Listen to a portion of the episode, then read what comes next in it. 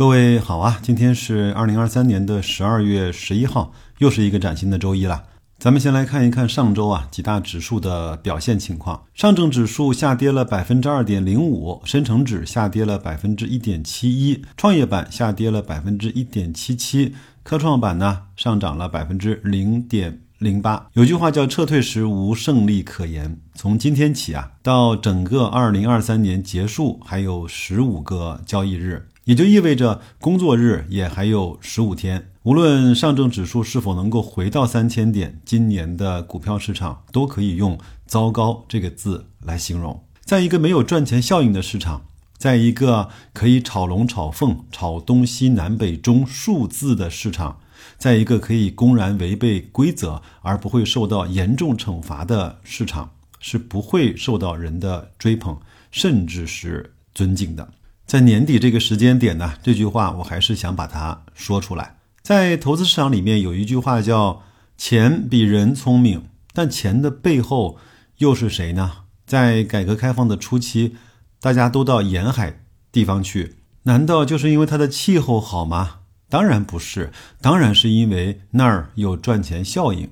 那里可以让自己的命运通过自己的努力得到改变。在楼市火爆的时候，大家掏空几个钱包也要去买房，难道就是因为大家想要住上更大的房子吗？不是的，核心逻辑还是希望财富通过买房这件事情得到增长。在那个时候，很多人的心里都深深的有着这样的恐惧，怕买不了房，自己的财富啊就会被缩水。看着以前没有买的房子，看着以前买房子的同龄人的财富和价格都遥遥直上了，资本市场也是一样的，让更多质地好的企业在里面享受估值的溢价，让更多愿意把钱交给这些好企业的投资者享受到财富增值的快乐，让那些为上市公司和投资者服务的企业能赚到自己能力和通道的钱，你还愁这个市场起不来吗？说一句，现在已经不是笑话的笑话了。中国市场发展了这么多年，大概率只有两件东西配不上我们现在的经济和国际的地位，一个呢就是我们的 A 股，第二个呢就是我们的中国男足。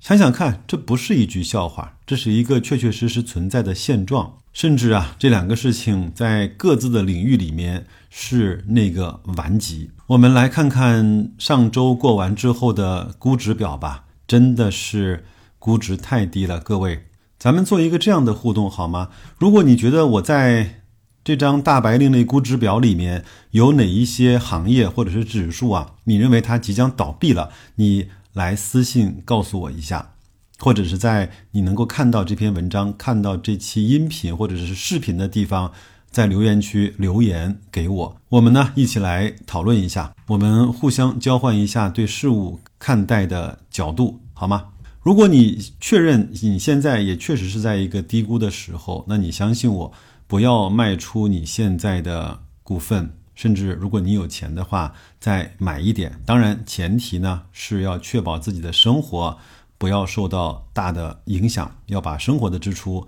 留出来。我们简单来看一下，PB 的百分位，所有的百分位都低于百分之六，甚至在房地产、在基建 ETF、在家电 ETF。基本上都创造了十年期历史 PB 估值的最低位，包括银行的 ETF。在 PE 呢，银行、中概互联、基建、H 股 ETF、家电 ETF 和中证红利 ETF 都低于了历史百分位的百分之十。我们用 PB 乘以 PE 小于三十这样的一个极为严苛，甚至有点变态的方式来去衡量这些。指数的估值呢？像银行成绩只有二点三四，证券保险十六点八七，基建 ETF 五点二八，H 股 ETF 五点三二，中证红利三点六零，家电 ETF 也接近了。现在的两个数字的成绩呢，在三十二点一九倍，中概互联是在四十倍以内。那像医药和科创，包括房地产呢，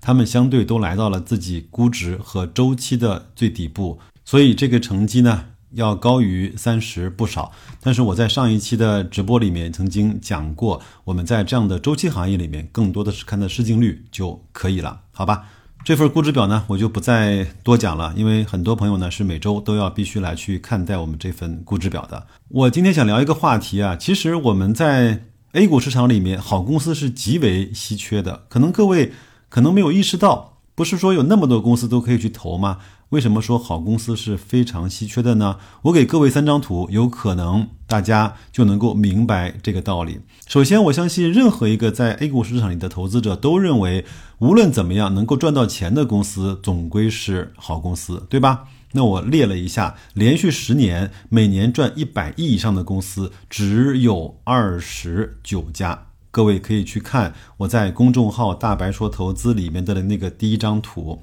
在这二十九家公司里面，只除了银行和垄断行业之外，有中国平安、上汽集团、中国人寿、中国建筑、贵州茅台、万科，以及咱们最熟悉的格力电器。我相信这些股份制的企业，除了茅台之外，很多公司啊，在现在股市里面的表现。都应该是即将要倒闭的状态了，对吧？我们知道印度的股市前面创了历史的新高，但是可能很少有人知道的是，它的涨幅基本上都是外资控股的垄断企业带来的。美股的多年长牛也基本上是前面这几家巨无霸的公司，像 Facebook、Apple、奈飞，还有像谷歌这样的公司带来的。因为我前面呢在跟各位分享过一个数据，美股这么多年的涨幅里面，只有百分之四的公司贡献了所有的涨幅，其他的百分之九十六的公司，要么是没有贡献涨幅，要么是拖了后腿，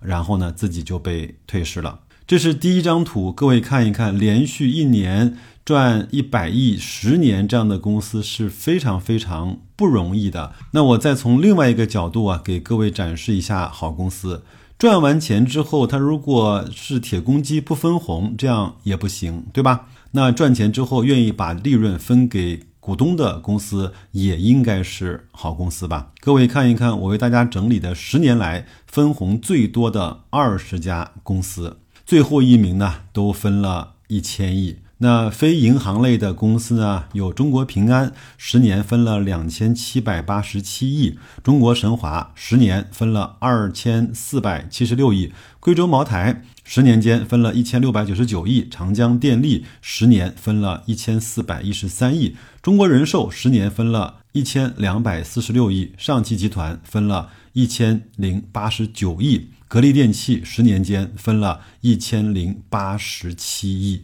怎么样，在你的认知中，像这样的公司既能赚钱也愿意分红的，是不是也是妥妥的好公司了呢？我在整理数据的时候呢，我觉得可能这两个条件还不够过瘾，我再给你加一个更为严苛的条件，就是你给股东分红的金额和这家公司从资本市场拿走的钱的比值，来看看一家公司到底是在这个市场上是做奉献的，还是做索取的。我相信这张图各位看完之后。就一定知道哪些是好公司，比如说贵州茅台吧，它排在这个榜单的第一名。它从这个市场上一共融资了二十二点四四亿，但是呢，它历史上一共分红的金额达到了一千八百零五亿，这就是它分红和它融资的比值，这个比值高达逆天的八十倍。由于我非常喜欢这张图，我把这张图呢给各位稍微的念一念。第二位呢是山西汾酒，第三位呢是宁沪高速，第四位江铃汽车，第五位眼矿能源，第六位福耀玻璃，第七位达安基因，第八位是我们比较熟悉的格力电器。它上市一共融了五十二个亿，它一共分出了一千一百亿的红，那基本上它的分红和融资比是在二十倍。九位呢是泰祥股份，第十位是五粮液。第十一位是重庆啤酒，第十二位洋河股份，十三位海康威视，第十四位恒瑞药业，第十五位陕西煤业，第十六位深高速，十七位人民同泰，第十八位东阿阿胶，第十九位中国石化，第二十位海天味业。我先说一个各位可能忽略的事实，在这张榜单里，各位有没有看到过哪怕是一家的银行企业？没有。对吧？为什么？因为银行虽然分红的绝对金额比较大，比如说工商银行啊，在它的上市过程中，一共分了九千一百五十八亿的分红，但是呢。和它的融资比例来说，远远没有这一些公司来的更高。也就是说，至少在它工商银行上市的过程中，到今天为止，它对这个市场的索取还是要大过它的奉献的，明白了吗？所以这张图的二十家公司，我认为是质量非常非常高的公司。那我想再说一句，各位可以仔细的找一找。有没有公司啊，同时符合这三个表格的标准？也就是说，它同时出现了我为各位整理的三张表格里面，这些公司，我们是不是可以把它至少从质地上来说是好公司了呢？我们再看看估值，它贵不贵？它高不高？它便不便宜？再来决定是不是可以去买它。历史的优秀未必能够带来以后的辉煌，但是从历史来说，一个好学生更容易能够考出好成绩。如果我们总是压住那些坏企业的翻盘和平时表现不太好的学生的超常发挥，我相信在投资这个事情上概率呢可能是不大的。我就是希望在今年年底这样的市场不太给力的情况下，让各位有一个新的看待我们投资的标准，让我们自己呢非常明白的。知道好公司是非常稀缺的，赚钱的公司，好公司愿意分红给各位的公司，当然也是好公司。他分了更多的红，而从这个市场上为你拿走的钱，那个比值越大的时候，那个公司可以把它叫做好的良心公司吧。我想啊，这可能就是那位著名的李大霄同学经常讲的“做好人，买好股，得好报”的深层次的含义吧。那就这样吧，希望我这篇分享对各位是有帮助的，也感谢你的时间，也希望各位呢在年底这忙碌的两三周的时间里面，把工作和生活调剂好，还是要去做一些深度的思考，用来应对我们明年新的规划，以及明年那个可能也不太确定的投资的年份吧。那就这样吧，再见各位。